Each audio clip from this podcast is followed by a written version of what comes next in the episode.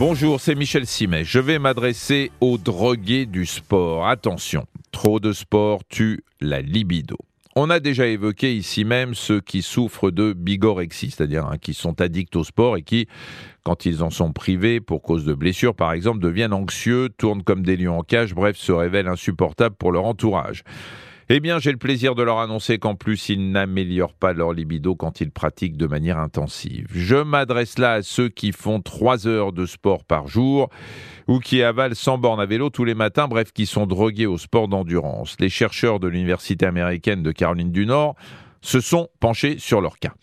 Ils leur ont fait remplir un questionnaire sur leurs habitudes sexuelles et sportives. Ils se sont particulièrement intéressés à la durée et à l'intensité des séances, je parle des séances sportives, et leur intuition s'est trouvée confortée. Plus la pratique est intensive, plus la libido est réduite. Ils n'apportent aucune explication scientifique à cela. Cela dit, les chercheurs ne font pas qu'établir un lien, ils donnent quand même des pistes. La première piste est de bon sens, le sport ça fatigue, surtout quand on est un amateur et qu'on ne dispose pas de tous les outils de récupération des professionnels qui font notamment de la cryothérapie ou ont des masseurs à leur disposition. La deuxième piste, c'est que le sport pratiqué à haute dose aurait un impact sur le taux de testostérone.